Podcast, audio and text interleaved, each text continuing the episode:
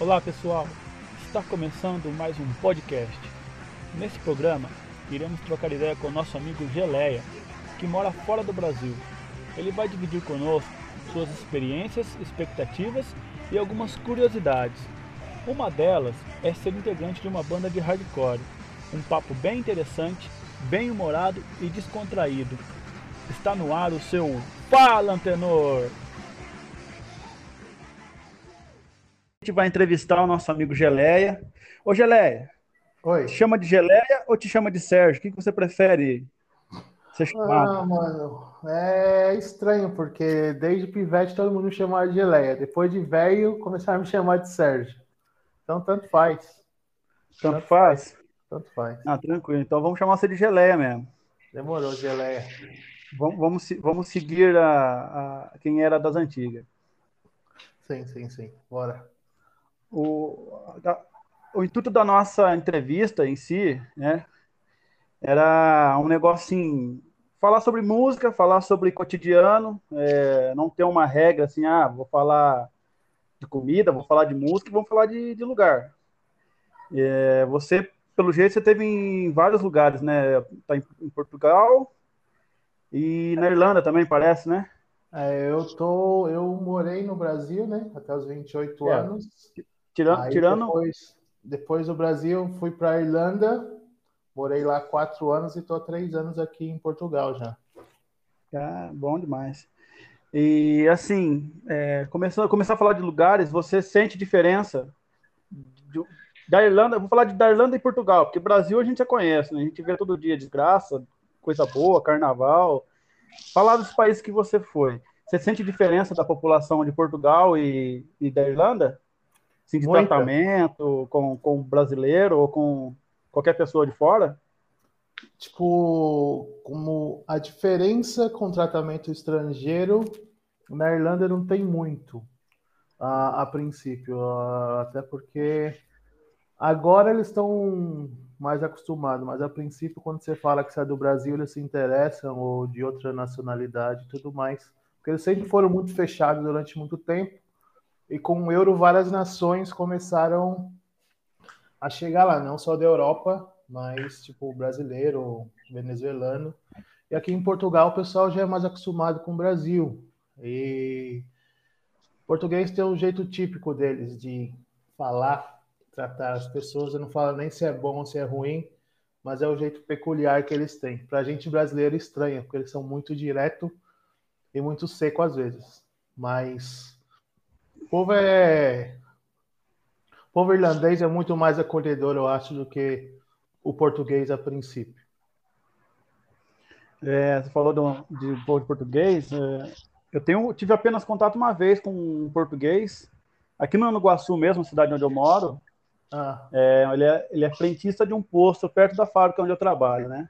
sim. E, e realmente, eles são bem, bem assim na lata mesmo. Você fala, é, tudo ele responde na lata. Se você faz uma piadinha, então, aí que fica, a piada fica no ar, então, porque eles não são muito. Parece que vai entender que eles não são chegados à piada.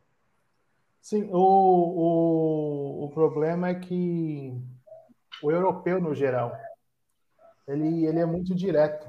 E para a gente que é brasileiro, a gente sempre faz o meio-campo para falar alguma coisa, então a gente meio que estranha. E aqui, uma coisa é verdade: o latino-americano, não só o brasileiro, tipo mexicano, uruguaio, a gente tem esse, essa questão de sarcasmo, de humor de um tirar sarro do outro, entendeu? E aqui algumas piadas eles levam muito ao pé da letra, não só em Portugal, mas na Europa inteira. E o fato de ser direto, se ele tiver que falar alguma coisa que ele não gostou, ele vai falar um, dois, e passou dois minutos, ele vai te chamar para tomar uma cerveja e tomar um café como se nada tivesse acontecido. Pô, legal. Aqui a gente estende até semanas a briga nossa, né? Aqui os brasileiros tendem a ficar remoendo aquilo. Eu lembro quando eu estava na Irlanda, morando na casa de uma família da Eslováquia, e tinha duas criancinhas lá, e eu fui fazer um bolo. Eu ofereci um pedaço de bolo para as criancinhas, perguntei pro pai, é óbvio. E o pai falou, ah, de boa, né? A menina tava olhando. Aí a mãe veio brava, falou, você não tem que dar nada para ela, porque eu que tomo conta delas. eu que sei o que elas têm que comer, a hora que elas têm que comer, e eu já fiquei, eita porra. E deu, tipo, no outro dia de manhã eu acordei e ela falou, Sérgio, bom dia, tudo bem? Vai tomar café? Como se nada tivesse acontecido. E eu, tipo, mó sentido, já quase chorando no canto ainda, pelo, pelo esporro que ela me deu antes. E ela, tipo, ah, de boa, quer tomar café? Tá tudo bem? Ah, tá, tá, tá tudo bem. Tipo, tipo um porre de vodka, né? Se eu não lembro, eu não fiz. Não, mas é, se você parar para pensar, é. Eu acho que é até certo, cara. Você não. É o que é, tipo assim, você não gostou, fala um, dois e segue Acabou, o jogo. Né? E segue o jogo. Até hoje a gente estava ouvindo o podcast, né, o Dodoro, que o cara fala, né, que o futebol voltou aí na Europa porque os caras porque os caras, tipo, fechou o bar, os caras não vão na casa do outro para assistir jogo, né? Fechou não. o bar, o cara vai ficar sozinho na casa dele e não vai aglomerar em lugar nenhum, não é que nem aqui, né? Os caras vão fazer um churrasco, vai na casa de amigo, faz é três muito, dias de churrasco. É muito, tipo, na Irlanda é muito, o pessoal se socializa no pub. A Irlanda, a Inglaterra, a Escócia, toda aquela parte ali, o pub, eu acho que pelo clima ser muito chuvoso e ruim, é uma das coisas que eu mais sinto falta porque é uma atmosfera mesmo diferente. O pub é. O pessoal socializa, vai para assistir jogo, vai família, vai criança. Tipo, vocês que são pai aí de família, não é. Não é anormal, tipo, num domingo, tá o pai e a mãe lá comendo, tomando a cerveja e as crianças do lado comendo batatinha, tomando o suco dele, vendo os bêbados lá jogando dardo e sinuca, assistindo qualquer tipo de esporte que eles têm lá, então é normal. É uma cultura mesmo do povo, entendeu?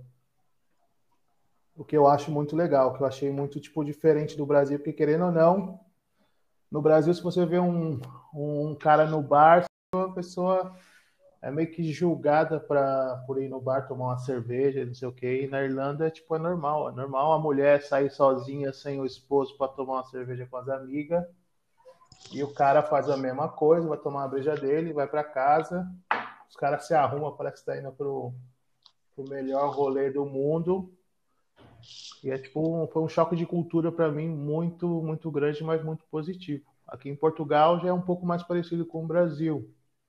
Quem bebe não é muito bem visto, o pessoal, tipo, os bar aqui que eles chamam de tasca, o pessoal toma no, no meio da rua, tipo, sem, é, na calçada e tudo mais. É, mas a Irlanda e a Inglaterra, esses lugares assim que eu fui, é essa cultura me fascinou de verdade. Então, voltar, você não volta mais, Gelé? Voltar para a Irlanda? Não, Brasil. O Brasil eu volto para ver os amigos, mas a princípio pensar em voltar para morar muito, muito difícil. Eu sinto falta dos amigos, né? Meu pai está aí ainda, dos rolês. É, não sei se eu voltaria para São Paulo. Mas mesmo quando você ficar velho, quando você ficasse velho, assim, falar, ah, já agora já vou apresentar aqui. Olha, mesmo não, não sendo meu país favorito, Portugal é um país bom para se aposentar, cara. Então, se eu, se eu for mudar um dia para algum outro país, se eu tiver que me aposentar, muito dificilmente eu vá para o Brasil. Muito dificilmente, principalmente para São Paulo. São Paulo eu amo São Paulo e odeio São Paulo. Para falar. Como? Você é paulistano da Gema? Sou paulistano do extremo leste de São Paulo, Itaim Paulista. Eu amo aquele lugar a quebrada que eu nasci, né? E a cidade que tem tudo, vários rolês loucos é, que tem para fazer, mas é muita coisa, é muito estresse. Então. E, e, e, aí mesmo você, você trabalha mais aí do que trabalhava aqui? Porque aí é puxado também, não? Mas o estresse é menor? Então, aqui é puxado, na Irlanda é puxado, só que o foda de quem nasceu e cresceu na capital é porque é tudo muito longe. Então, você mora no centro, você não consegue, você tem que, ser, tem que ter muito dinheiro. Quem mora nas periferias, que era o meu caso, Daí até, por exemplo, a Avenida Paulista, mais rápido, se fosse de carro, era uma hora de carro. Ah. Entendeu? Então imagina, você pegando trampos, pegando trem para ir trampo, tipo, voltar, trem, busão, uma hora e meia, você pede às vezes por dia quatro horas para ir e voltar. É foda. É foda, tá ligado? Por mais que o trampo seja suave, a condução acaba com você. E aqui fora eu aprendi. Já chega Aqui fora eu aprendi que, tipo assim, os trampos que eu arrumava era meia hora andando de casa, eu pegava uma bike 20 minutos. Então faz uma diferença do caralho. Então, mas aí é, os, trampos, os trampos aí são. São. É, como que se diz? É, na, na capital ou você mora no interior e trampa no interior? Quando eu fui para Dublin, a Dublin era capital, né? Eu ficava Sim. É, na capital mesmo, só que eram os bairros um pouco mais afastados. E agora. Você morava lá em Sword também? Não era em Sword, mas era na parte norte. É, Sword é um pouco, é, mais, é um pouco é. mais longe ali, onde o Gabriel é, mora agora. Era um pouco mais perto ali. Uh, dava uns 15 minutos de busão até o centro. Às vezes, quando eu estava na pegada, comprava umas duas brejas no, no pub lá da esquina da casa que eu morava. Não pode beber na rua, mas você sabe brasileiro como é, né? É, a cerveja não precisa estar gelada, então já abria uma, ia tomando, deixava outra no bolso, quando terminava já abria outra e dava uns 40 minutos andando até o centro ali. E era o tempo de matar as duas brejas lá, breja boa, já chegava no clima do rolê. É, esse bagulho de morar fora, aprendi que, tipo, a distância do trampo faz muita diferença, mano. É. Quem tiver, quem, quem, quem tiver, chupando ranho aí, vai meio devagar, mano, que sai na gravação. Gabriel quer falar alguma coisa aí? Perguntar alguma coisa, Gabriel? Eu não sei o que está acontecendo, eu cheguei agora, eu peguei a conversa no fim. Nós estamos perguntando como, qual é a diferença entre. O short é... e o funk? Não. é, começou com o batalhesismo dele. É, é, é, a diferença do Brasil, no caso do, do, do Sérgio, é Irlanda e Portugal. Quer perguntar alguma coisa para ele? Quer falar alguma coisa? Fica à vontade. Não, continua a conversa aí, eu vou entrando. No então, vamos passar para a parte de música, Sérgio. Fala aí. Pegava muito show lá em São Paulo. Não, show em São Paulo é o que não falta. Esse, esse é o lado bom de morar em São Paulo. Primeiro show, show, show mesmo que eu fui, eu devia ter uns. Eu fui criado em família de crente, tá ligado? Então não, não podia ouvir rock, eu aprendi tudo sozinho. Meu pai para minha mãe, negócio de rock era negócio do diabo. Então eu tive que meio que descobrir sozinho, mas eu lembro que o primeiro show que eu fui foi no Sesc Itaquera era camisa de Vênus e Ira. Eu devia ter uns 15 anos. Fui sozinho no, no meio do bate-cabeça lá. E, tipo, os meus amigos também em volta não gostavam muito de rock, então eu tinha que sair lá do extremo leste do Itaim, Paulista, sozinho, para descobrir rolê, né? Colava no hangar, colava no, no Jabaquara, no, nas verduradas da vida. Já teve tipo uma virada cultural que teve Flicts, que a verdurada, não sei se vocês sabem, é um evento stray edge, né? Vegano. E os camaradas meus entramos tudo bêbado. Então a gente tá Flicts lá, e foi mó da hora. E, e show, é como eu falei, show não, não dá nem, nem pra contar, tipo, a, de banda foda, tipo, conhecida até buraqueira de ser ir nos porão ver os caras tocar, tá ligado? Ali na Augusta tinha o espaço impróprio, que era um, um porão mesmo, que você descia ali numa, na beirada da Augusta e não tinha ventilação pra porra nenhuma e o pau quebrava lá dentro. Na Zona Norte tinha o bar do Bonani, também, que era um boteco e do lado tinha um, um espaço assim do tamanho de uma sala que ele até fez brincadeira que ele começou a fazer um negócio o micro-ondas fest, tão quente que o bagulho era lá. Pra eu ter ideia, tinha marca de tênis no teto. Barato. Foi lá que a, que a minha banda fez, tipo, o primeiro som, tá ligado? E Jabaquara, na Augusta, o Altos, o Inferno, show de banda gringa também, tipo, Agnostic Front. Uma par, uma par, não dá, não dá pra para descrever assim, mas o que eu mais gostava mesmo era o dos, tipo, os rolês dos camaradas. Pegava trem duas horas para ir, ficar esperando o trem, metrô no meio da rua para voltar para casa porque não tinha como, tá ligado? Fiz várias amizades que até hoje firme e forte.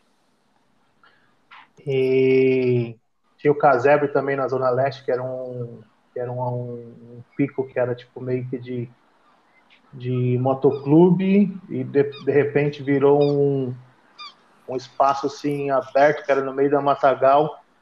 Eu vi várias bandas legais lá também, tipo Garotos Podres, Ratos, dentre outras coisas, tá ligado? Não, isso, isso pra... tudo porque isso tudo porque você ainda não tá falando dos rolês de virada cultural, que teve várias bandas fodidas gratuita, o rolê dos dos como é que chama lá, onde tinha aquele programa que eu passava até na cultura, mano. Não é musical, musical, musical. É, os, os rolês de Sesc, a preço popular de 3, então. 5, 7 conto com banda foda.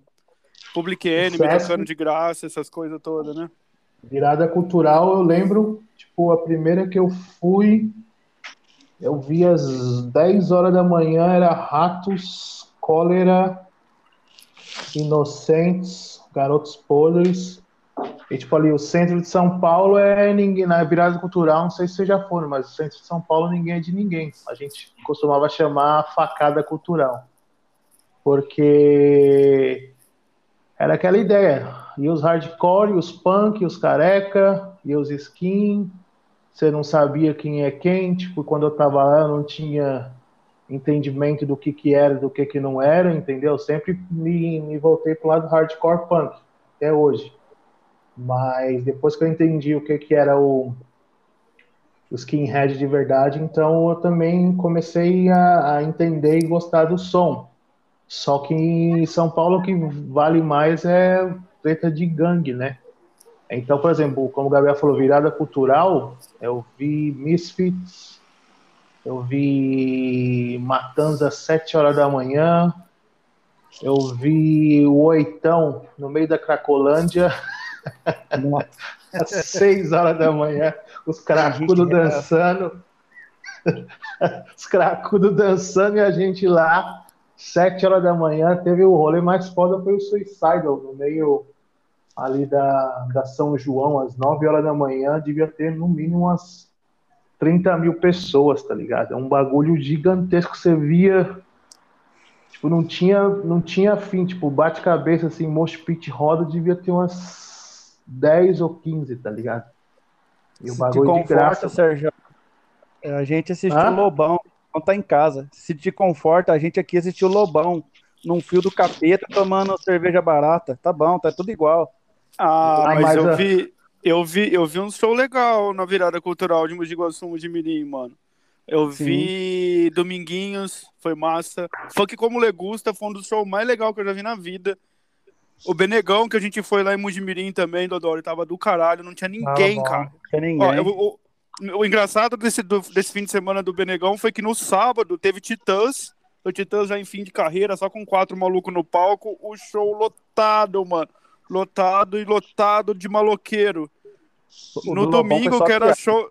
No domingo, que era show de rap do Benegão, não tinha ninguém, cara. Devia ter o quê? Umas 50 pessoas pra ver o Benegão, cara. Se tiver. Ah. Então, mas já falou. Tocou o rato, mas falou de falou de Lobão, a melhor, melhor show da viagem cultural para mim foi Reginaldo Rossi. Reginaldo a gente Rossi era umas legal, quatro, a gente umas quatro horas da manhã, tudo bêbado. Ele cantando o garçom e a gente lá na frente batendo cabeça igual uns loucos.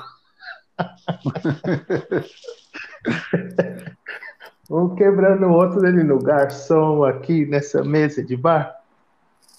E daí aí você foi para fora e pegou os shows lá fora. E aí os shows Não, aí fora? A minha, a minha maior, todo mundo fala, eu quero sair do Brasil para aprender uma nova língua ou para ganhar dinheiro. Eu vou falar, nesse, nesse ponto eu fui vagabundo, porque eu sempre quis sair do Brasil para pegar show foda. E a Irlanda, principalmente no primeiro ano ali, 2014, o segundo 2015, me proporcionou muito isso, cara. Eu, eu vi show de banda que eu achei que eu nunca ia ver na vida. E o Gabriel tá ligado, tinha o Fiber Maguiz ali que tinha. É, os, tipo, os caras tocavam na sua frente, assim, você pegar a mão é, dos caras, tá ligado? Eu vi, por exemplo, eu vi Discharge, o último show do, do vocalista do Rat, Discharge, eu vi lá de graça. Eu vi UK Subs de graça.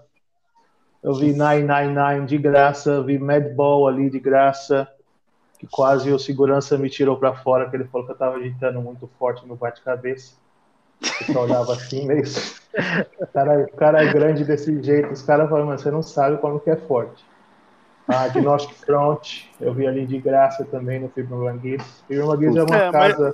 Mas, mas, é assim, explica o porquê que você viu de graça, né? Não é que o show era de graça. ah, tinha que pagar, mas o brasileiro brasileiro, né? É, mas tinha que pagar, mas explica o porquê o de graça. O Fiber Magis é um, um bar antigo lá, metaleiro e alternativo de Dublin, né? Só que ele tem lá uma área de fumante comum que dá para um restaurante tipo turístico que toca aquelas musiquinhas irlandesa e uma balada de playboy. Então, tipo assim, para você pagar, você fosse pela frente, você tinha que pagar. Só que a área de fumante comum não tinha controle de nada. Então você, você ia pelo mais cedo pelo bar dos Playboy, onde tinha um telão, o pessoal assistia um jogo lá, um futebol, um rugby.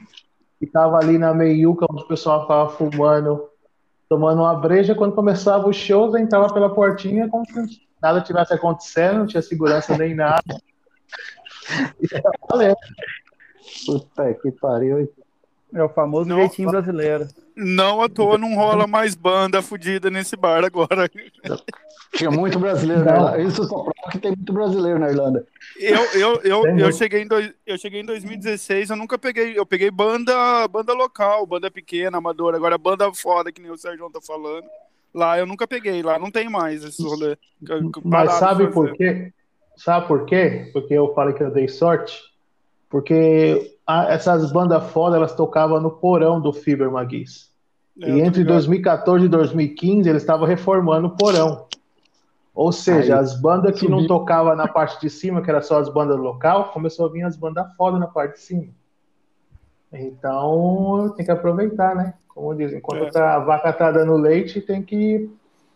O, tem que o tá sentimento, o sentimento que eu tenho pra, pra banda morando em Dublin é o mesmo que você tem quando você morava em São Paulo. Porque sendo do interior, pra ir pra São Paulo ver banda, cara, puta, mano, era uma viagem, cara. Era porque você tem que pegar, tem que pegar um busão, ou vai de carro, né, mano? Mas como vai pra show, não vai de carro, porque a ideia é encher a cara. Não, Aí pega um busão, mano, um rolê de uma hora e meia, uma hora e quarenta de carro, que é igual a Assunção. De busão você faz três horas até o Tietê, cara. Aí chega no Tietê, tem mais rolê dentro de São Paulo. Puta, mano, é cansativo pra caralho, cara. Isso aí meio que desanimava. Tá é, ligado? É, passando eu... pra ver as bandas, cara. Eu vou te falar, quando eu ia pro Jabaquara, da onde eu saía pra ir pro Jabaquara era duas horas e meia, mano. Era caminhada, trem, metrô e busão, até ir no Jabaquara nas verduradas. E pra voltar mais duas horas e pouco também. Então, porque mas... o problema é na volta, né? Porque na ah, ida, então... na volta, é. mano, é tem do rolê, porque você tem mas... que ficar sentado esperando. Mas por ser, Sérgio, que é local lá em São Paulo, você tá andando dentro de casa. Pra mim, que é um Barnabé interior, chegar em São Paulo era sempre muito difícil, cara. E andar lá. Porque eu não conhecia nada. Depois, depois eu fui conhecer. É um pouca coisa. Eu conheço assim, eu conheço as estações de metrô. Então. É, eu então ia ficar olhando para os prédios. Olha o prédio, olha, é. olha o prédio. você ia ver, você ia ver o show e já aproveitava, vamos lá na, na, na galeria também, depois que nós já estamos em São Paulo mesmo. Vamos lá na Praça da República vamos não sei aonde, porque já fazia dois rolês, né? Já sei. Só que, tipo, se vocês não é de São Paulo, às vezes pode passar de boa, mas para quem é de São Paulo e é da cena assim, vai nos shows, andar à noite ali pelo centro, República, é perigoso pra caralho, pelo esquema que eu falei de gangue, tá ligado? É, é então, por exemplo, eu andava com os hardcore. Tem uma época que os hardcore começou a ter treta com os stray edge. Aí eu colava em rolê punk pra caralho. Só que eu, tipo, tinha uns conhecidos que era skinhead. Hard, hard, e... Então, tipo assim, eu sempre colei em todo rolê, sem problema nenhum. Fiz amizade com todo mundo, só que os caras, tipo, meio que olhavam. Eu colava nos, nos rolês e os caras olhando, mano, o que, que esse maluco tá fazendo aqui no meio de nós, tá ligado? E, mano, eu Ô, saía. Oi. É, não, pode concluir. Eu vou fazer uma pergunta sobre. Voltar sobre o lance do Stray Dead e do, do Verdurada depois, mas continua. Tá, de, deixa eu só ver se eu entendi aqui. Porque eu entendi você falando que os hardcore tinha treta com Stray Edge. Não é, é, é treta com Skinhead, né? Não, com não? Stray Edge. Porque tinha. Mas, com, mas como que o hardcore tem treta época... com Stray Edge? Seu movimento é praticamente o mesmo? Mano, Stray Edge em São Paulo tinha treta com os próprios Stray Edge. É, isso que eu ia falar, mano. Então, tipo assim, a, galera que eu andava em São Paulo, os HCSP, a gente ia pro rolê para fazer nosso rolê. Tipo, nosso bate-cabeça era violento, mas tipo, sem maldade. A violência é boa, mas sem maldade. E os caras, às vezes, por pra gente chegar bêbado é, nos rolês e pá, ficava meio que olhando estranho. Entendeu? Então, exatamente. Batia, batia então, tinha... o, o, evangélico nos caras e os caras ficavam, ficavam com o olho torto. Quase isso, porque tipo, e o, e o modo de agitar. Os caras gostavam de agitar, tipo, rodando o braço, dando as piruletas, e a gente ia tipo, meio que no touro maluco, dando braçada, porrada, estilo old school, entendeu? Então causava eu... meio que um atrito eu já fui em rolê com o Sérgio, eu já vi ele agitando e eu posso dizer que é perigoso. Eu não fiquei perto, não, cara. Eu temi, eu temi pela minha integridade física. Meu, teve uma vez, teve uma vez que o rolê tava tão bom que eu dei um carrinho, mano. eu falei pro camarada meu, fica vendo, fica vendo, fica vendo, eu vim correndo. E era um rolê numa igreja, mano. O camarada, a banda do camarada meu tava tocando na igreja, tá ligado? Ele, tipo, eu sou cristão. E essa igreja é aquelas igrejas alternativas de roqueiro, tava tendo um show, os irmãos olhando pra gente agitando assim, os irmãos roqueiros no meio também assim, eu falei, fica vendo, eu fui lá e dei um carrinho no maluco. Levou uma pena. Mas é, mano, é... São Paulo, São Paulo é que nem eu falei. Pode falar, desculpa. Não, é, então, sobre o lance do Stray Dead. É, eu hum. tive pouco contato aqui na, na, região nossa, tinha o pessoal de Itapira que fazia uns eventos, cara, e eu. Desde, minha, desde aquela época não entra na minha cabeça. Hoje tá, evoluiu um pouco, talvez, um pouco que eu, eu acompanho. Mas os caras eram muito evangélicos, cara. No meu, no meu, modo visual de pensar assim, é, é, tipo, se você não é, você é cuzão. Se você não escuta isso, é cuzão. Você tinha que usar Animal Liberation. É, sabe, não podia colar, você colava com uma peitinha diferente de uma, de uma banda diferente, já, os caras já te fuzilavam ali, ou até era agressivo na hora da roda. Era assim também Mas, em São Paulo? Sim, é porque eu falei, os Edge, eles tinham às vezes a treta entre eles mesmos, por quê? Por posicionamento. Tinha os Edge que queria forçar você a ser vegano, sendo que uma coisa não necessariamente está atrelada à outra. Então tinha os estreados uhum. que não era vegano, que os caras meio que se estranhavam um com o outro. Tinha os estreados que... Eu me do, do Stray era lance tóxico, né, meu? O cara não usa tóxico. Então... Ah, álcool, droga, enfim. O Depois que eu começou entendo... vir forte esse negócio do veganismo.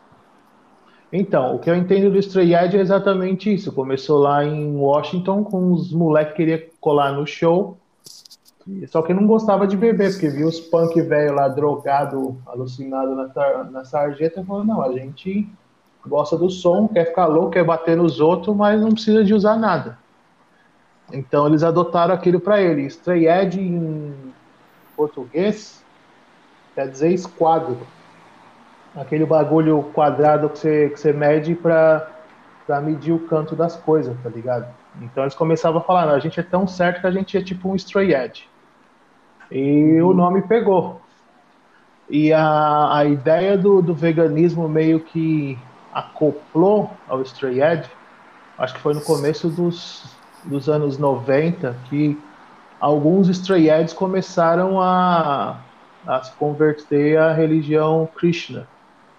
Que é aquele, o cara, o, o Jay Capo. se eu não me engano, que é o cara do Teen Idols, depois ele foi do Shelter, uh, Better Than a Thousand, então ele, tipo, foi um dos, entre aspas, é, caras começaram a ir para esse lado espiritual, que devido à religião eles não comiam carne, entendeu? Uhum. Então surgiu uma vertente a partir daí também. Aí depois surgiu a vertente dos Stray Edge Punk anarquista, que era contra você ter algum tipo de, de religião. Então, dentro do próprio Edge havia muita divergência ali. Uhum. É, mas o, o, princípio mesmo, a ideia é essa, é, tipo, você não, não consumir nada que te altere o estado normal a princípio. Então, tipo, não consumir álcool ou cigarro ou algum tipo de entorpecente que vai te tirar do, do seu eu normal. Uma vez eu estava contando uma historinha, né? São Paulo teve o show do Caliban. Ah. Aí nós, nós fomos assistir lá o show do Caliban, né? Daí chegou, tava eu, Donegar e.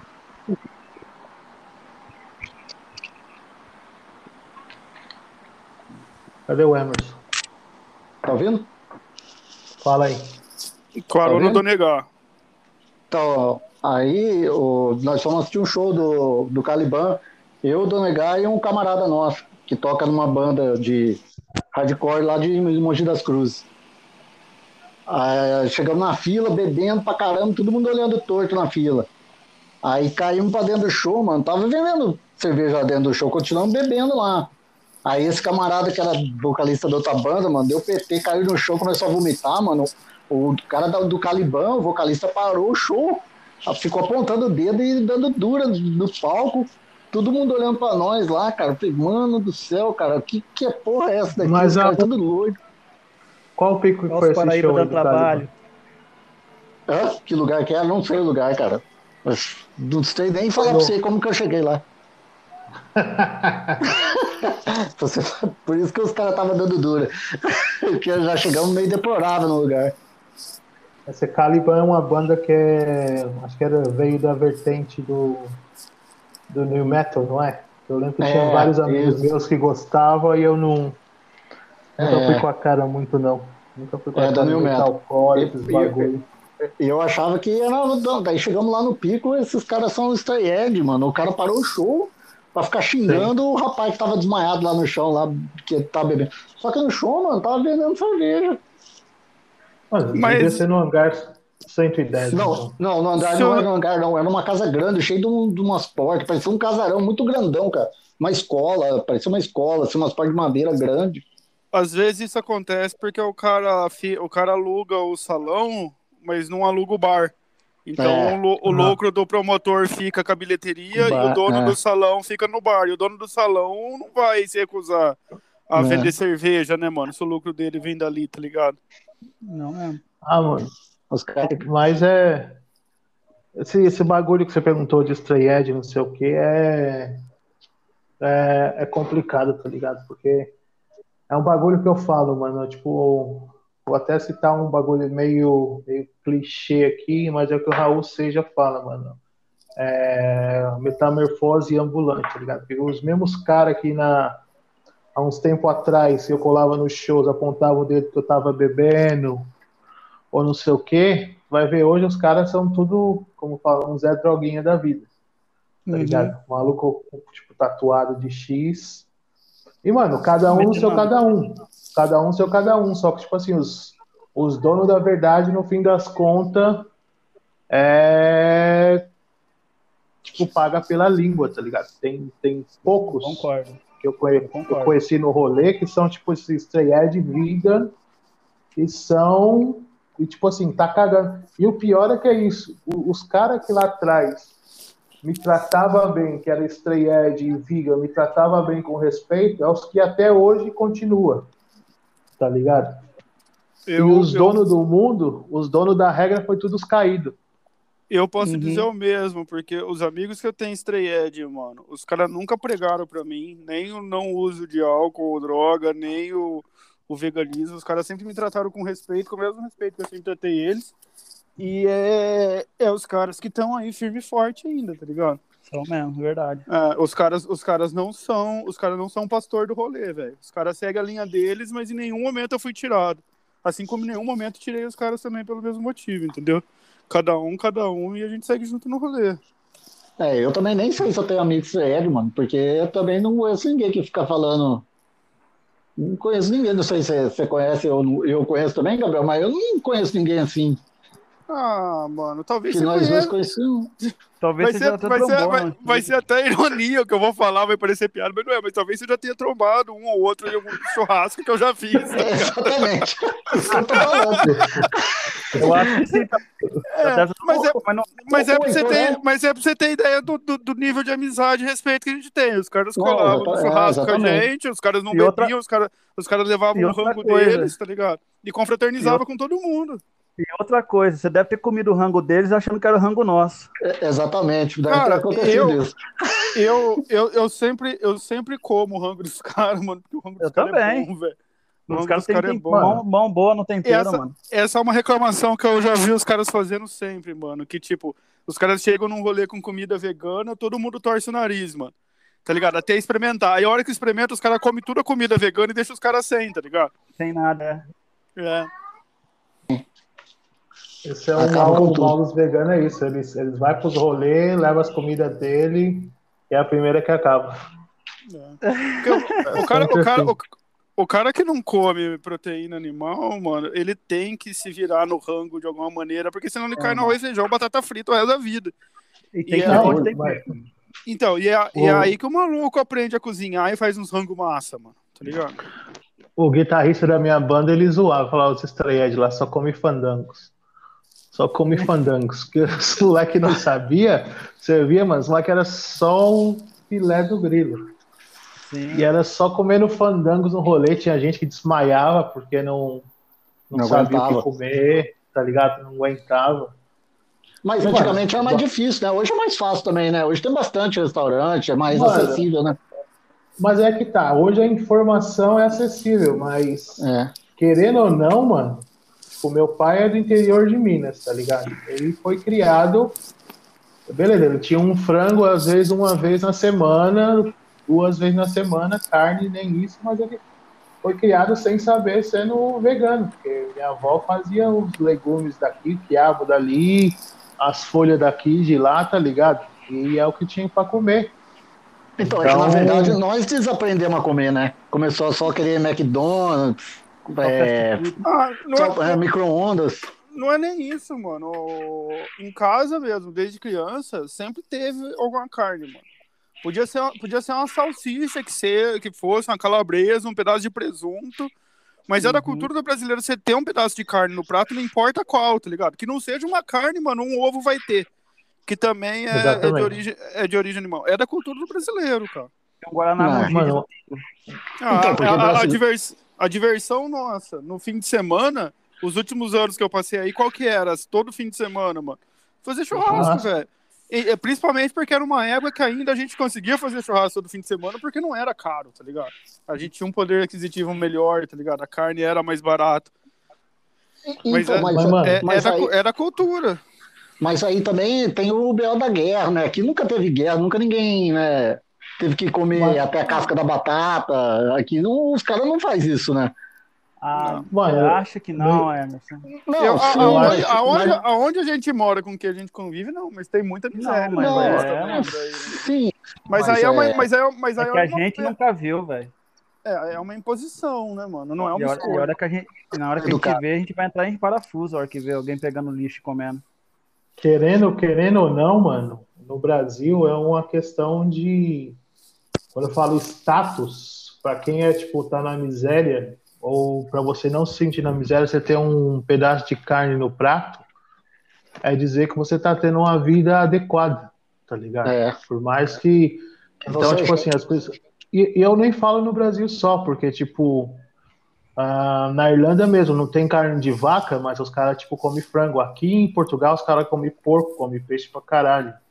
Você vai nos países, é, a maioria do país da Europa, a carne de porco é a primeira que tem. Qualquer prato que você vai é feito com carne de porco, tá ligado? É, carne de vaca é... aqui é muito caro. é, é uma cultura meio que mundial, digamos assim, tirando os indianos da vida por questão religiosa, que às vezes não come é, carne de nenhum animal ou algo do tipo, na verdade que é uma, uma coisa global, tá ligado? Eu, quando voltando ao, ao a ideia do veganismo, né, é nem só questão de, de, de pensamento de saúde. Cada um tem o seu pensamento. Algumas pessoas falam que é por conta dos animais, outros falam que é por conta da saúde, tem a parte política também, mas eu acho que cada um seu cada um. Eu, para mim, eu gosto de cozinhar. Gabriel tá ligado, tem vezes que me dá a louca aí, eu fico. Quando eu tava na Irlanda mesmo, eu fiquei quase dois anos sem comer carne, tipo, vegano 100%. Aí fui pro Brasil, churrasco aqui, churrasco ali, aí não tem santo que aguenta. Aí entortou a vida de novo. Aí entortou a vida de novo. Ou acertou, né? Não sei. Bra Brasil estragando a vida de todo mundo desde 1500. O Brasil é para-raio disso, viu? Tem uns que vêm, torta e volta, depois volta, vira evangélico. Não vou falar quem é, mas é isso aí. Ah, mano, o Brasil, o, ó, eu falo, o Brasil é da hora, os brasileiros são da hora. O foda é quem é quem toma conta dessa porra aí, mano. Porque... Ah, eu já, eu já não compartilho mais do mesmo sentimento de que os brasileiros é da hora, não, mano. Pra mim, hoje não, quando eu falo, quando eu falo, quando eu falo brasileiro, os que vale a pena. A maioria ah, então, é. Eu, eu, não sei, mano. Tá cada vez mais difícil, viu, velho? Gabriel, eu vivi quatro anos em Dublin. E lá tem brasileiro pra caralho. Os amigos que eu tenho brasileiro de Dublin é você e o Rafael e mais uns dois ou três. Então, mas aqui é bem um retrato do resto, que é mesmo, cara. Exatamente. Porque o resto que vai para aí é só o... Desculpa, mas é o brasileiro idiota que não, não sabe o que tá fazendo da vida, que. Enfim. E... Expli explicando para os caras explicando pros caras do Iguaçu, é o brasileiro Campo da Brama. É o brasileiro 9 de abril. É, é o brasileiro. Tá é o brasileiro brasileiro. Casa, então. Ah, não, tá eu, não eu, eu não frequento esses lugares, velho. Pra mim não dá. Ah, entendeu? É o cara. É, é, é, é, aquele cara. Pode falar. É o brasileiro fuleiro, mano. O que dizer. Ah. O que, o que mais se... tem no Brasil é isso, mano. Se você for para pra analisar, brasileiro é fuleiro. Ah, no Brasil tem, cara. Mas não existe irlandês fuleiro também? Portugal? Claro, caralho. Claro que, claro que tem, mano. Na, Sué na Suécia deve ter, na Suíça deve ter suíço fuleiro. Isso aí, isso, aí é inerente, fala... isso aí é inerente do ser humano, mano.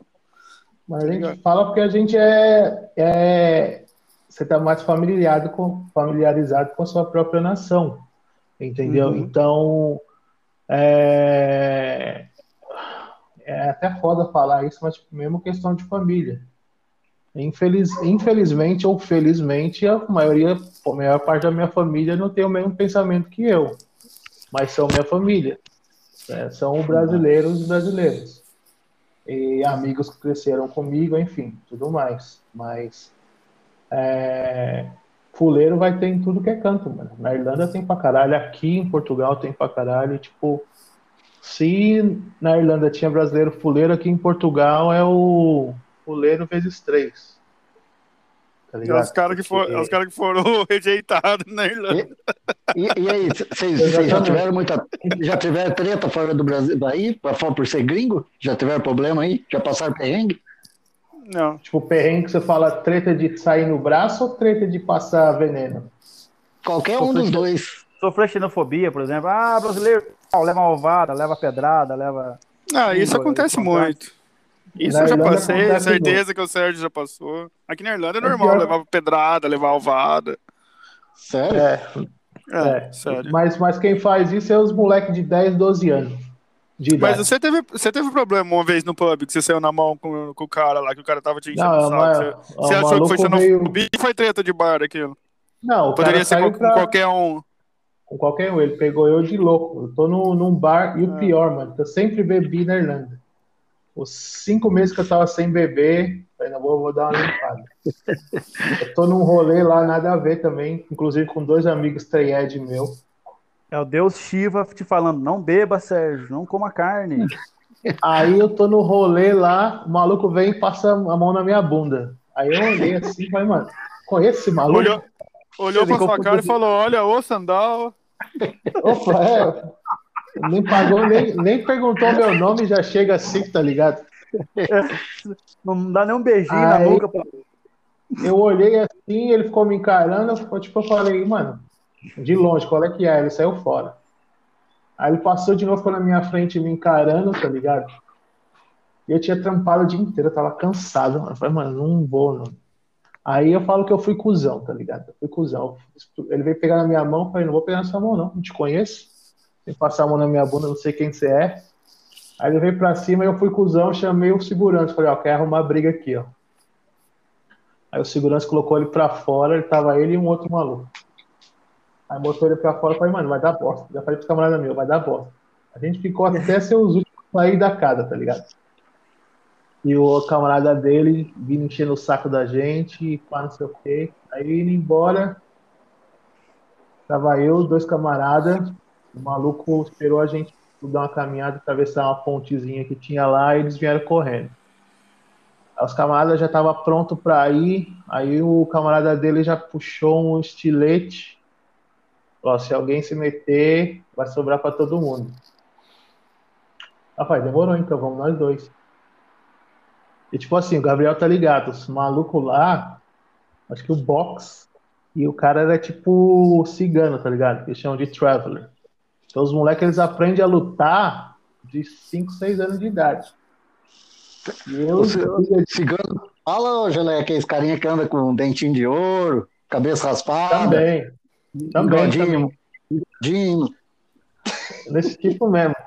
Só que o cigano de lá é, é tudo alemão, tudo alemão. O cara vem pra cima, então vamos, né? Ou seja, eu dei uns dois, tomei uns 20. Aí tomei, aí tipo, chegou uma hora que tipo, eu não aguentei, os caras falaram, mano, já era, parou, parou, deixa quieto. E os malucos foram embora, tá ligado? Mas, tipo, eu dei uns três que, tipo assim, eu dei uns que minha mão ficou doendo nos outros dias, tá ligado? Ficou uns dois dias doendo, só que eu tomei vários, porque não tinha nem como sair igual com o maluco, tá ligado? Mas também não saí muito no prejuízo, que eu falei, mano, eu sei que o maluco é treinado, então o que eu fiz? Eu falei, eu não vou ser nocauteado mantinha a guarda baixa, a cabeça, tipo assim, baixa do queixo no peito, tá ligado? Eu tentava desviar, proteger na cara, dava um outro. E, enfim. Mas foi tipo só essa. Mas nem foi chinefobia, não. É que tem. Acho que igual no Brasil, mano. É, tem uns caras que saem à noite mesmo pra. Só pra arrumar treta. Só pra arrumar treta, tá ligado? Mas isso acontece. São Paulo também teve treta, treta no show, rua, torcida, não vê o jogo normal. Ô Sérgio, hum. é, mudando pra, de pato pra ganso, é, lance sobre skinhead, mano. E eu, ah. até uma vez conversando com o Emerson, eu falei, comentei que, mano, eu tenho minhas dúvidas sobre o skinhead, porque na minha, na, na essência do negócio, é um negócio working class, né? Era classe trabalhadora e tal, preto e branco junto, Aí passou um tempo, eu, eu cresci com criança e adolescente, tendo aquela imagem de racista, é, mais racista, né? Assim, Mano, isso que. Mais de, tendo aquela ideia do, do Brasil, no tal do. Seu, seu, né? desculpa, desculpa, interromper, seu áudio tá picotando aqui pra mim. Tá picotando pra mais alguém ou só pra mim? Não, pra, pra mim também tá, tá picotando. É. Tá, vou, vou reformular então, ver se tá indo bem. Tá, Agora tá melhor. melhor. É, vou, então vou reformar. Eu, eu, sempre, quando moleque, eu, eu tinha. Tenho, até hoje eu tenho algumas dúvidas sobre o skinhead, assim. É, das vertentes, vamos dizer assim. Eu, quando Sim. moleque, o skinhead, o skinhead para mim era o que eu via, as informações que eu tinha era, era racista, nazista, né? White power e tal. Depois que eu fui crescendo, conversando com algumas pessoas, conhecendo o som e tal, eu, eu comecei a entender o que, que era um pouco do skinhead antigo. É, Fala um pouco sobre isso, o que você entende, o que você acha, o porquê desvirtuou, essa desvirtuada foi a, a, a mídia que deu, ou, ou, realmente é isso mesmo? Mano, eu já começo pelo, pelo, pelo, pelo ponto de que quando fala skinhead a, e nazista não tem como associar uma coisa ou outra, tá ligado? A ideia que chegou no Brasil só para completar, assim, para qualquer pessoa leiga do rolê, assim, eu falo para pessoas de fora do rolê. Fala-se skinhead, a pessoa já associa a racismo, a nazista, entendeu, mano? Sim. E, assim, Sim. E, na, hoje, hoje, eu, eu olhando para trás, eu, eu era um ignorante, entendeu, mano? Ainda sou. Mas, mas sempre foi vendido o skinhead com, uma, com o movimento neonazi, né, mano? Mas, inclusive, no documentário do Ariel, ele fala, né? Ele fala assim, mano, a gente tratava com os skinhead nazistas. Ele, ele associa os dois como uma coisa só, né? Ele fala é porque lá. No... o que acontece? É, no Brasil, a, a, informação chegou meio que distorcida. E eu falo assim, sem medo de falar. É, Teve época que, tipo, tem muito, não muito, mas algumas, alguns amigos meus que são careca, careca do subúrbio. É, colei algumas vezes no rolê, só que eu vi que não era para mim, mas como eu, nem eu falei da outra vez, os caras me respeitaram, eu respeito eles. E, tipo assim, se tiver que. A gente chegava, tipo, trocava ideia e tudo mais. Só que a ideia chegou no Brasil distorcida. Porque o que acontece? É, o skinhead, na verdade, começou com os, com os jamaicanos chegando no, no final dos anos 60 na Inglaterra. Então, jamaicanos, você sabe, só os negão foram, tipo, trabalhar, tá ligado? Foi quando a Inglaterra caras... liberou para a segunda geração é, dos jamaicanos vir, vir para a Inglaterra, né? Isso, isso. Então, tipo, o inglês, do jeito que era, não deixava os negão morar no centro. Então, para onde que os, que os, que os jamaicanos iam? Para os working, para os bairros de trabalhador, que era mais nas periferias, tá ligado? E os caras trabalhavam junto, nas fábricas. Então, os, os, os ingleses de periferia, que eram excluídos também pelo resto da sociedade, trabalhando junto ali, começaram a trocar ideia e gostaram do ritmo novo de música que os caras tinham, tá ligado? Na Inglaterra já tinha o, o movimento mod, que é que vem da, da época do The Who, e os caras eram quatro, que é os maluquinhos que andava de de lambreta, lambreta de vespa, é, e saía dando porrada é, nos outros. É. Então, os, os, os, os caras de periferia começaram a ver aquilo. E, e de uma forma de tipo curtir o som, os negão junto com os, com os, com os branquelo ali em Londres, tá ligado? Nas periferias, começaram tipo, a curtir junto. E como tipo, com a forma de protesto, é, os, os caras das fábricas começaram a raspar a cabeça para ser um tipo, para meio que intimidar as pessoas, tá ligado? Só que não havia racismo. A ideia dos caras era curtir soul, music, ska, reggae. Os caras dançavam, que é o que eles falam que é a primeira era, né? Que é o Skinhead 69, que foi quando foi o boom em 69. Aí meio que isso passou um pouco, tá ligado? Veio o punk rock na, nos anos 70, uh, ah, mas ainda tinha isso na Inglaterra, espalhou pela Inglaterra, pela Europa e tudo mais. Falo Inglaterra porque foi mesmo onde tudo começou. E no meio, no começo dos anos 80, tem até aquele documentário ou filme, o This is England, que explica isso de fato, porque o que aconteceu? Os working class, os branquelão, começaram a ficar sem trabalho por crise econômica, certo?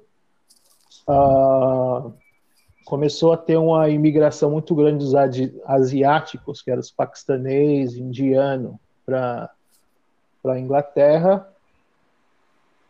E os governos é, conservadores de direita começaram a usar os, os imigrantes como desculpa dos nativos dali não ter trabalho.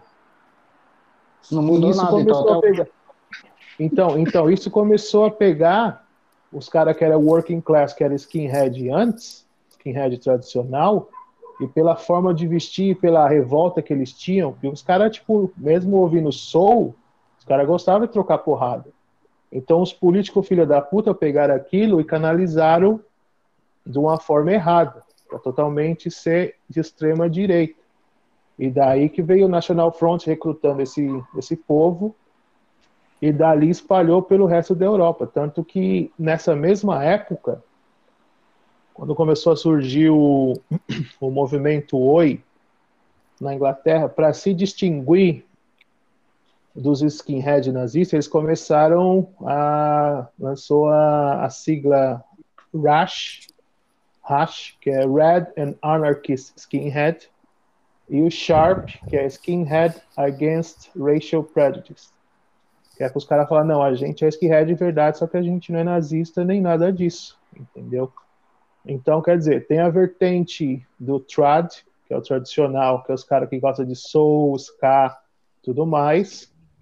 E veio os skinhead, que é os hash e o sharp, que é o pessoal que também ouve soul, ska e as vertentes jamaicanas, só que também gosta do punk rock, street punk, oi. Repete, no... repete, repete pra galera as duas siglas e traduz para o português para ficar claro para quem estiver ouvindo, por favor. Desculpa. Hash é R-A-S-C-H, que é Red and Anarchist Skinhead. Quer dizer, Red é vermelho, A de anarquista e skinhead.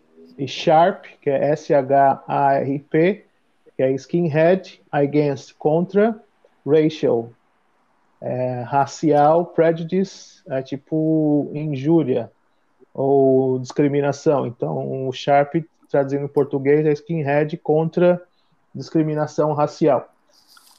Então, eles, eles, eles fizeram, não fizeram, criaram esse movimento para bater de frente com o que eles chamam de bonehead. Bonehead é, os, eles, é um termo pejorativo para os nazistas que se diziam skinhead. Bonehead, na verdade, quer dizer tipo cabeça de osso. Hum. Entendeu? Então, é um termo pejorativo que eles criaram. Como eu falei, quando chegou no Brasil, chegou na intenção com a ideia de sim, somos brasileiros, somos não tem como somos antirracistas porque não tem como definir uma raça no Brasil de fato. Só que a ideologia flerta muito com o fascismo, é, conservadorismo de extrema direita, tá ligado? Tipo assim, eu sou brasileiro, eu amo o meu país, sou de São Paulo, amo o meu estado, eu sempre falo, eu sou de São Paulo, o meu estado e aprendi a amar por conta da minha mãe baiana e do meu pai mineiro. Sou brasileiro e amo meu país, porque eu sei que foi feito de muitas nacionalidades diferentes que vieram aqui só para acrescentar, entendeu? Só que, infelizmente, é, a, o que acontece às vezes no que aconteceu e que acontece no movimento careca do Brasil, que é os, tipo, careca do subúrbio ou careca do ABC, é que eles têm essa essa essa, esse posicionamento não racista, mas por algum motivo flerta muito com, com aquele conservadorismo de extrema direita que faz, ao meu ponto de ver, às vezes cair meio que em contradição do que é o skinhead de verdade. E o que mais tem hoje em dia na Europa, principalmente país de leste europeu, é, skinhead neonazista, ou não skinhead, desculpa, tipo, neonazista se diz skinhead e tudo mais. E lance também do, do nacionalismo também, né? É, é muito Cara, amplo. O nacionalismo é muito amplo, mas você não, tem orgulho. Assim, fala, o nacionalismo, ele, ele, é só para não te cortando, mas só para é, o nacionalismo é, ele é amplo, então as pessoas elas, elas entendem o que elas quiserem, entendeu? E para qualquer grupo, para qualquer grupo, o nacionalismo ele é, é, fácil de ser interpreta de qualquer forma, né? Conforme a convicção que a pessoa quer acreditar. Então, isso, isso que é para mim, tipo assim, eu falei, eu tenho orgulho de ser de São Paulo, tenho orgulho de ser brasileiro, só que eu jamais vou reprimir alguém que vem de fora para acrescentar e jamais vou deixar de acolher alguém que seja de uma etnia diferente e respeitar essa pessoa, porque seres humanos somos seres humanos, independente de onde você é e para onde você tenho, vai. Eu tenho uma passagem no trampo é, com um haitiano, tá ligado? É, lá, quando eu entrei na, na, empresa que eu trabalho, eles pegavam um monte de obra de qualquer lugar, né, precisada e vinha bastante haitiano.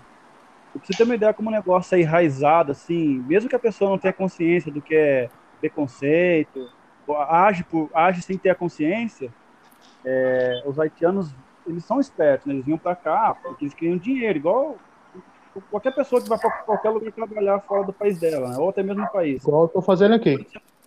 É, eles estão, então eles vêm para cá, tal, avisando o dinheiro deles para mandar dinheiro para a família, enfim.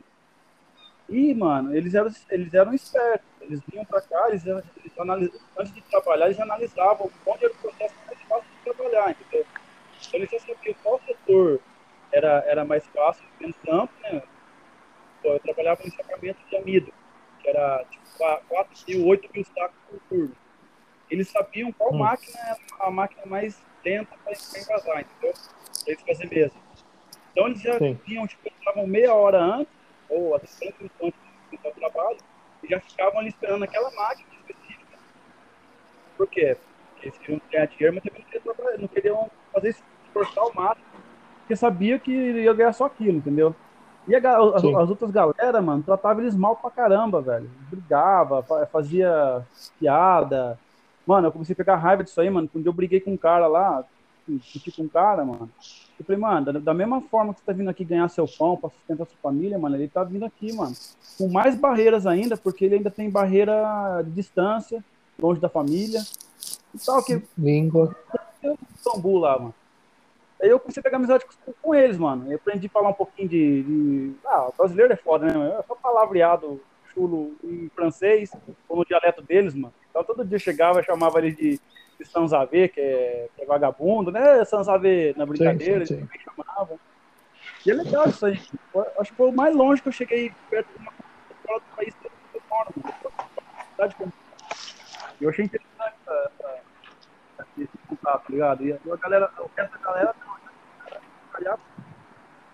O nosso modo ah. de sair pra fora, vão ser calhados, calhados. Tá, tá ruim pra caralho sua Conexão.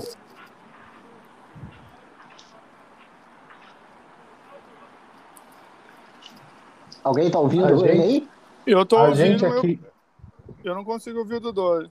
É, o Dodói não gente... tô ouvindo também. Então, Renato, Pode a gente continuar. aqui do.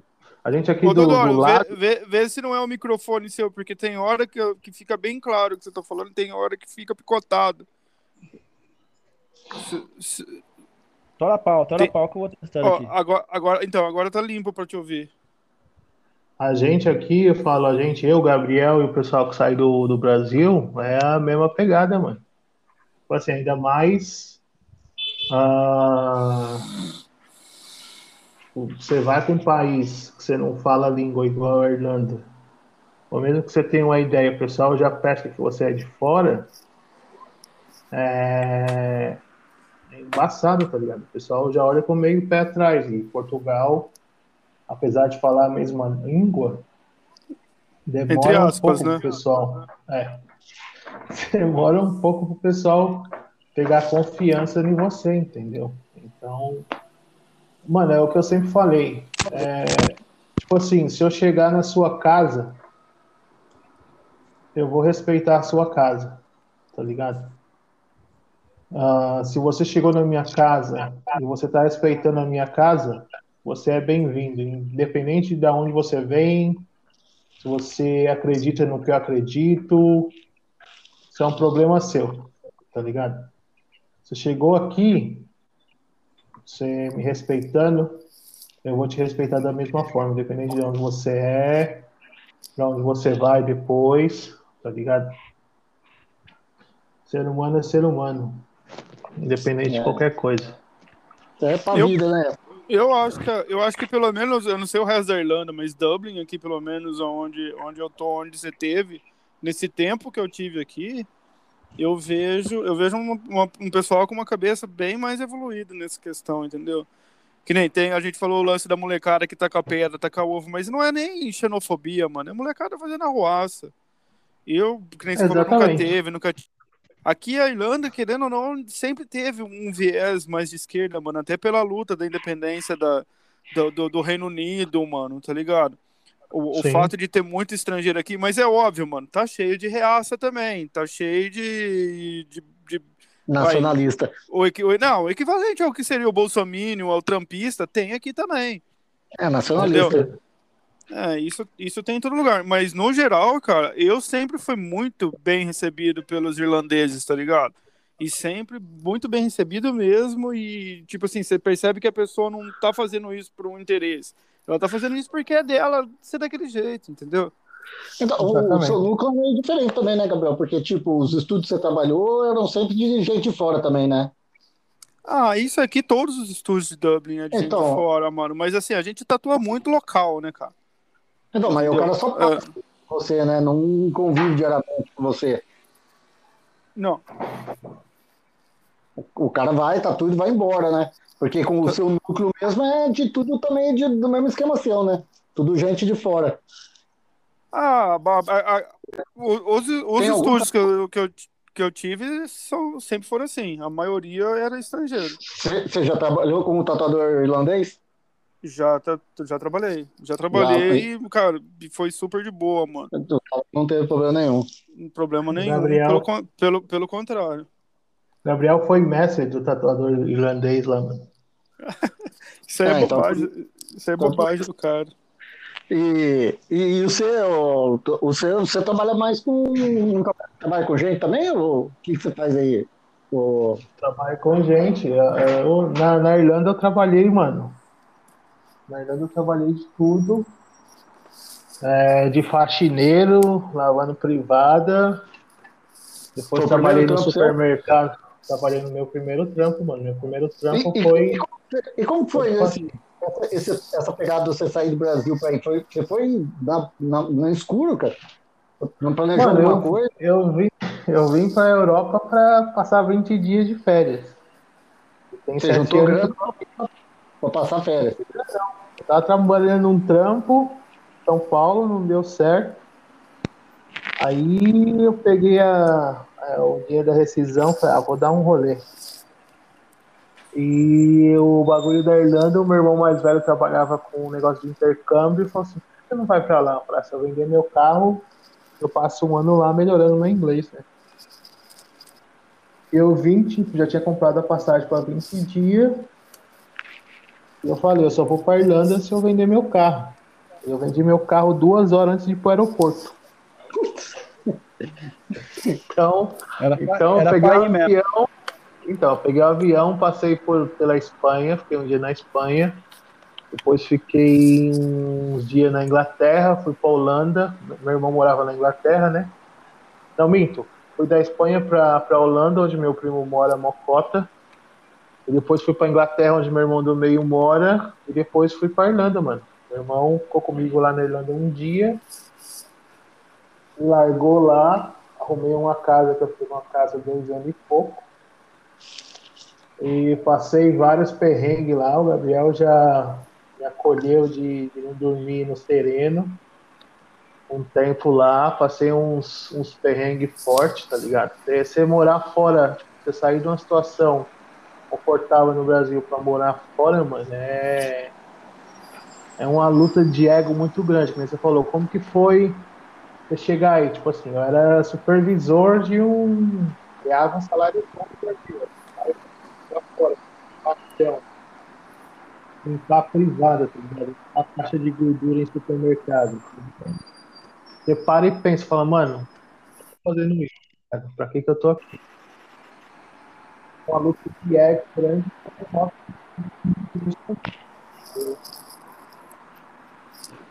você vê que você não é que você não é mais que ninguém e aquilo faz você aprender tá ligado a... e aqui em Portugal tipo apesar de tudo que eu passei na Irlanda lá pra cá começo não foi, não foi fácil, não. Já teve, já teve tempo de eu ficar morando no carro um mês. Mas você saiu da Irlanda para Portugal empregado ou não? Saiu, saiu empregado. Saiu empregado. Mesmo assim, mas até arrumar casa, os caralho a quatro, chegou uma hora que eu tava com o dinheiro contado. Eu não vim só, eu vim com, com a minha ex-mina, que não falava português, não trabalhava. É... Chegou uma época que eu vi o dinheiro na conta, eu falei, mano, eu não tenho dinheiro para pagar passagem, pagar acomodação. Comprei um carro velho. Comprei um carro velho e a gente ficou quase um mês dentro do carro, tá ligado? Então é situação difícil que serve de aprendizado. Serve de aprendizado. E eu sou daquele tipo, é, como diz o PMA, né? Que é atitude mental positiva. Por mais que, a, que as coisas sejam ruins, você tem que tentar focar no que vai acontecer de bom, que vai vir de bom, mano. Então é. É ruim, mas é bom, que faz você aprender, crescer e, e evoluir, tá ligado? Não adianta ficar.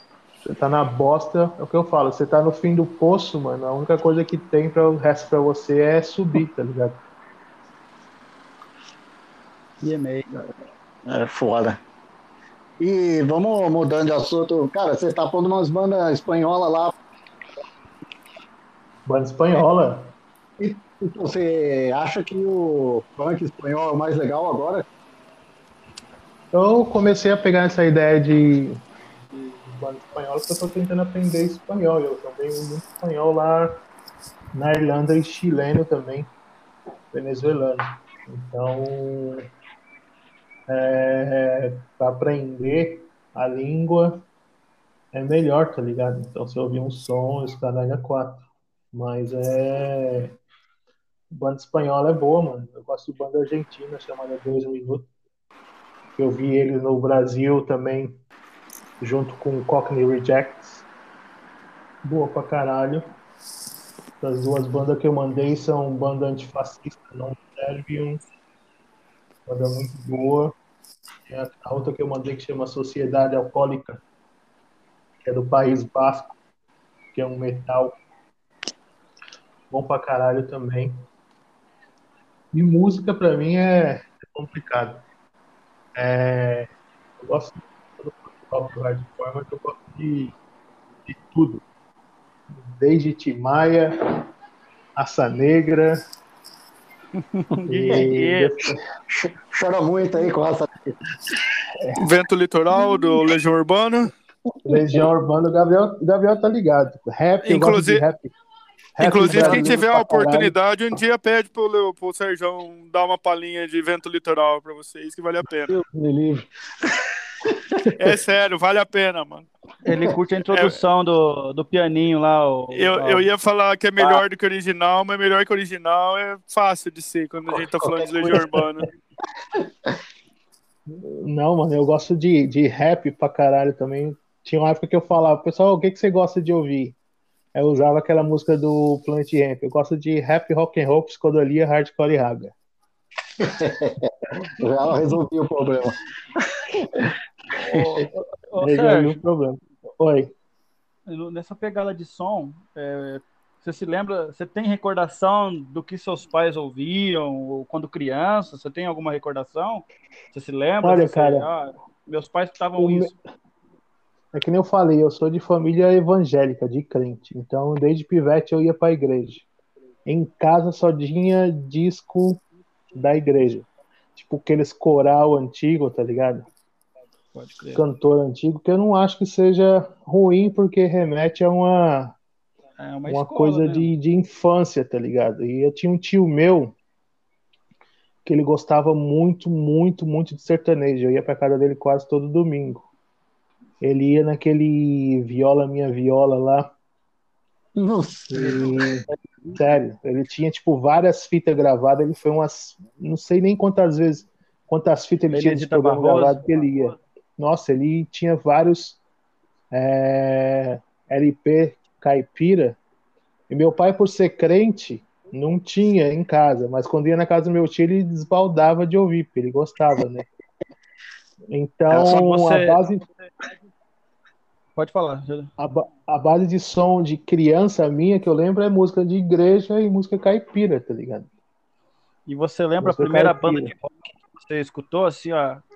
Seja ela lembro. rock dos, do mainstream, ou, você lembra? Lembro. Eu lembro e eu nem considero uma banda. Porque para mim foi, tipo, banda de rock foi com 10 anos Ramones. Ramones.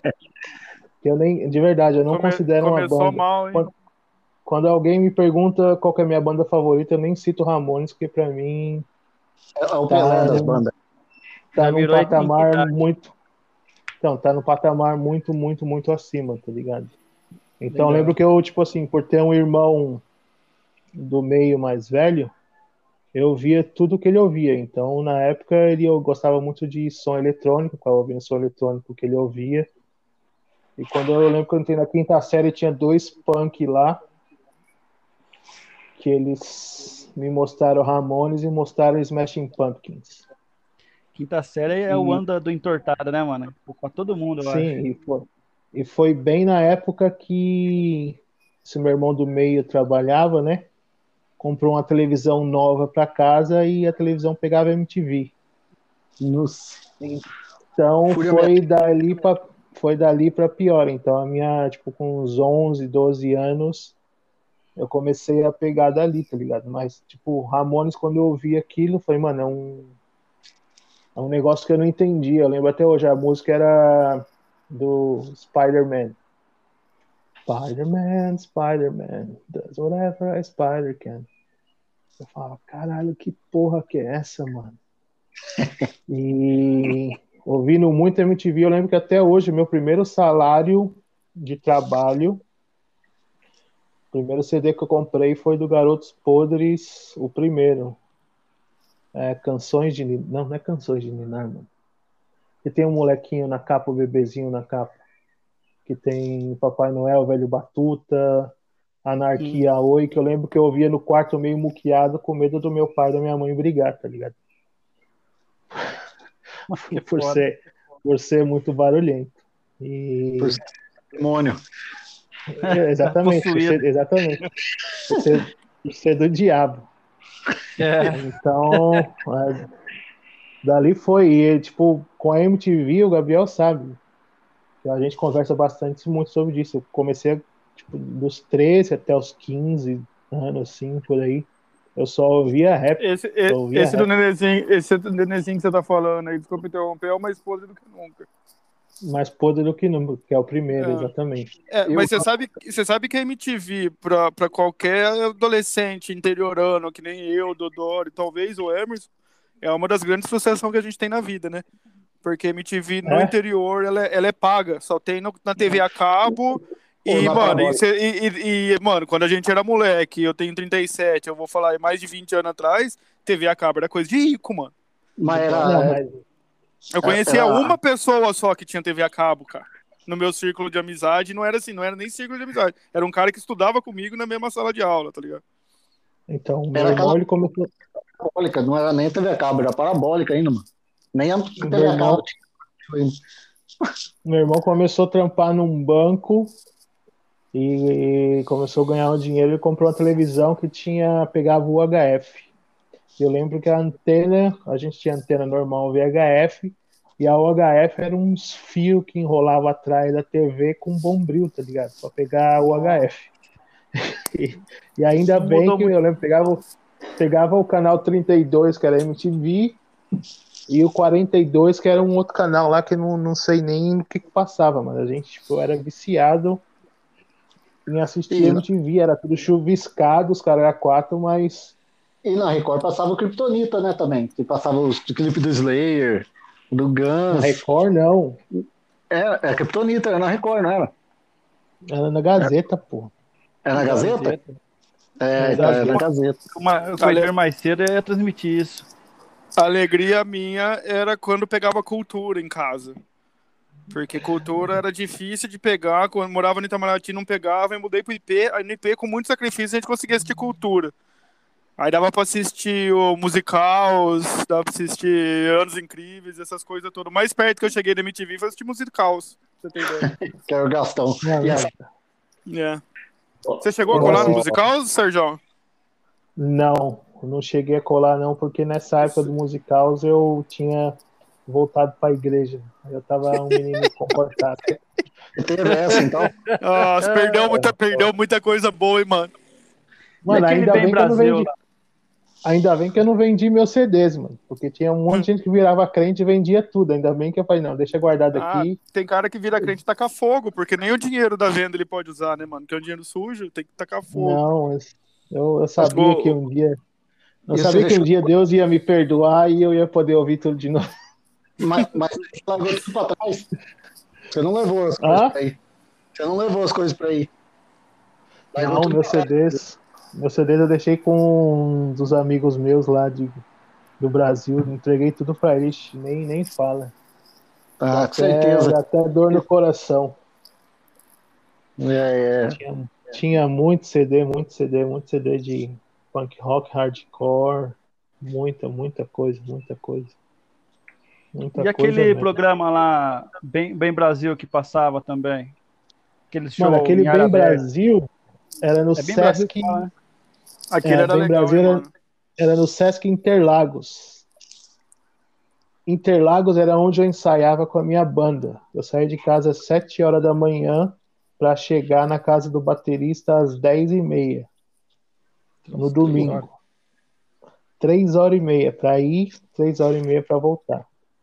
Então, no Bem Brasil, no, no, os, e tinha o Sesc Itaquera perto de casa, que não era o Bem Brasil, mas era um Sesc também. Aí eu ia nesse Sesc quando tinha show, mas no Bem Brasil eu nunca fui, não. Por ser muito longe. Muito, muito longe mesmo. E você falou de sua banda, você é, tem som gravado que você mandou para nós, né? Tem, tem né? no YouTube, a gente, a gente quatro, cinco músicas, tem um EPzinho que eu não tenho nada. Da banda eu tenho só uma camisa só. E a banda oh. começou com um camarada meu, guitarrista do Willy, e que a gente estudava junto, começou a trocar ideia em um show do Agnostic Front. Ele trombou o Humberto, que é um trampava de hold. E o Humberto fez parte do começo do movimento Strayhead em São Paulo. O Humberto já tipo punk antigo, skinhead antigo também. E na época do, do Facebook a gente colocou um, um no Facebook não, do Orkut, a gente colocou um anúncio procurando um baixista apareceu um mano de Guarulhos, então, tipo assim, a banda era o baterista de Santo Amaro, pra quem é de São Paulo vai saber. Eu do Itaim Paulista, o guitarrista de Cidade Tiradentes e o baixista de Guarulhos. Então, assim, pra mim, três horas e meia era, era difícil, para que o moleque que vinha de Guarulhos era umas três horas, o outro que vinha de Cidade Tiradentes também era mais ou menos a mesma pegada. É uma viagem para cada um. Sim, e a gente ensaiava num quartinho lá na casa do Humberto. Primeiro vocal era um. Engraçado que os quatro Santistas. Que azar, hein? Isso que é o alinhamento Sorte. das estrelas. e o. E o. E a gente ia lá, ensaiava, voltava para casa, tá ligado? Quando a gente gravou, o Humberto já não estava mais, o primeiro vocal já não estava mais, que era o Gustavo. Saiu fora e jogaram o vocal na minha, na minha mão lá no, no rolê lá no Altos. E eu fiquei de vocal, aí entrou o Neno Palmeirense na batera. E a gente gravou esse EP aí, mano. Fizemos, não fizemos muito show, não, mas fizemos alguns. Memoráveis. É, Só pra.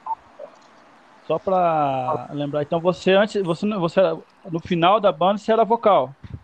Sim, sim, eu era vocal. Eu comecei como guitarrista. Como guitarrista. Aí o, o vocal saiu fora, a gente tentou um ou dois, não deu certo. Aí os moleques falaram, mano, vai aí. Aí eu fui, eu, eu fiz as letras da banda tudo mais. E era da hora ensaiar, mano. Era da hora cantar. E o pessoal quebrando lá. Pena que. Pena Tive que vir para a Europa e não deu como seguir. Mas... Vai, vai tocar no final do, do podcast, nós vamos colocar a música aí. E, de, e deixa eu te perguntar. Vai. Hoje você, você, não, você, já, você já foi straight edge? Ou é? Ou... Não sou straight edge, não posso falar que eu sou straight edge, mas eu tenho um respeito muito grande. Um respeito muito grande. E... Até que, até que te postei, você postou um lance lá sobre, sobre o lance de Mary Jane, né? Maconha e straight edge. Eu fiz uma pergunta para você e a gente ficou com a dúvida no ar, porque eu também tenho essa dúvida, né, mano? Do quê? De uma, você postou um lance sobre é, não, não, comer. Não, é uma com... dúvida que eu tenho também. É uma dúvida que eu tenho também. Comer e... rango com. Com hemp, porque é uma, é uma vertente é. que não está tá, tá, tá aumentando. E eu vou ser bem sincero com você: várias pessoas responderam sim ou não. Mas o que pesou na balança para mim foi os dois Stray mais vegano, Stray mais ferrenho que eu conheço falaram, é, só, só fechando aí, é que eu falei, eu fiz a pergunta porque é uma dúvida que eu, que eu também tinha comigo. Como eu falei, os dois caras da, da cena que são Stray Edge vegano falaram que ter hemp na comida é Stray Edge, então foi, então, então tá bom. Se os caras falaram que sim, é, então. Então, para mim também é. Se você tiver a oportunidade de perguntar para ele sobre aquilo que eu, sobre o que eu perguntei, aí depois você me passa a resposta. Eu não lembro, Renato.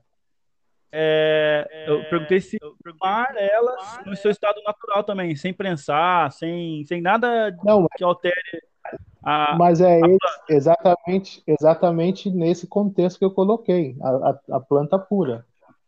É. ela alterada nem nada do tipo. Os caras falaram entendeu? que é, é natural e não é ilegal, então eu, eu tô com eles. Fica a dica, então.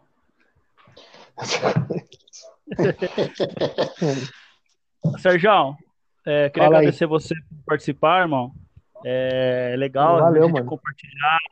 Ah, a gente vai estar junto aí sempre agora, sempre com alguém, alguém a mais, né? É, para tentar. Gente, eu quero entender e também quero ensinar né? Quero aprender e ensinar. Eu quero mais aprender do que ensinar, entendeu, mano? Então, eu acho que esse podcast aí pode ser útil para as pessoas, assim, quem quiser escutar, né? E eu tô aprendendo todo dia, eu tô longe de ensinar alguém, eu só compartilho histórias. É, é o melhor aprendizado. O bom, Gelé, é que você, você é mais humilde, né? Porque tem gente aqui que não é muito humilde, não, quer ensinar. esqueci, esqueci, de falar do, do rejeitado do Pará, desculpa. nem, os, nem os paraenses gostam dele lá, mas tudo bem. Vamos aturar, né? É, é, é, só, só é um longo, é um longo cara, processo cara, de, de aceitação. O cara, com, o cara come açaí com açúcar também, mano. Quem, qual paraense que aguenta quem come açaí com açúcar? Mas não come com granola, viu? Eu tive uma discussão séria com minha mulher ontem por causa disso. Porque eu parei de pôr açúcar. Parei de pôr açúcar no café e, e fico pondo açúcar no açaí. Ela tá puta comigo. Estragou o açaí no seu estado natural. Exatamente. Os vão matar você, Emerson. Vai. Mas, brincadeiras à parte, é, é, brigadão mesmo, Sérgio. É, é nóis. Vamos se falando. É nóis. Vamos sim. Um abraço aí para vocês aí do Brasil.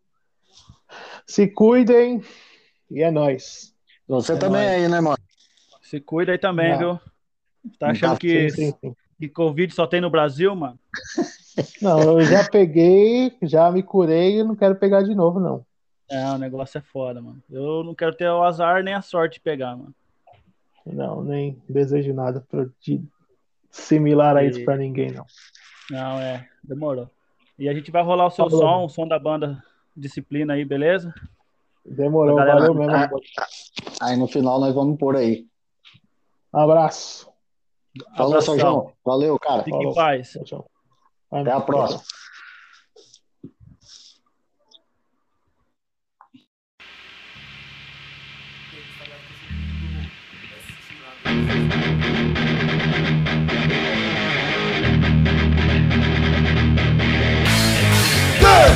Assim,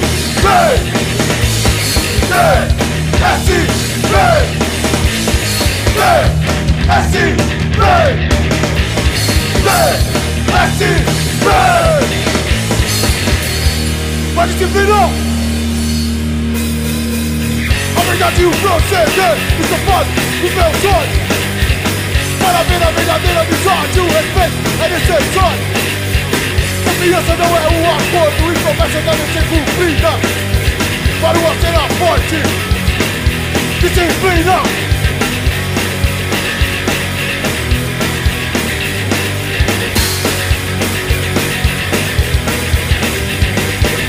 Queremos ter um hardcore De voz nas ruas Juntar os mais velhos Com a humildade dos mais novos.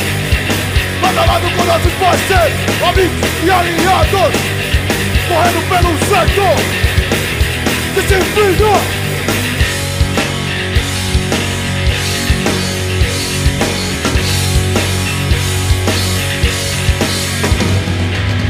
verdade e o proceder Estão fora dos meus olhos.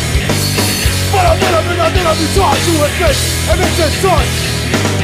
Confiança não é um acordo promessas devem ser cumpridas Uma cena forte Disciplina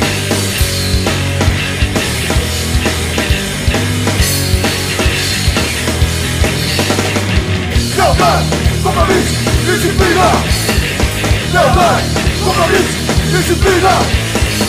Lealdade, compromisso, disciplina. Lealdade, compromisso, disciplina.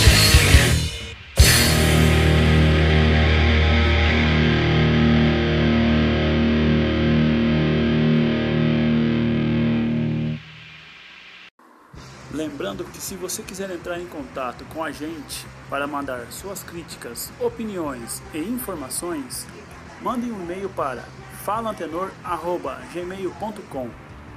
Fique em paz e até a próxima.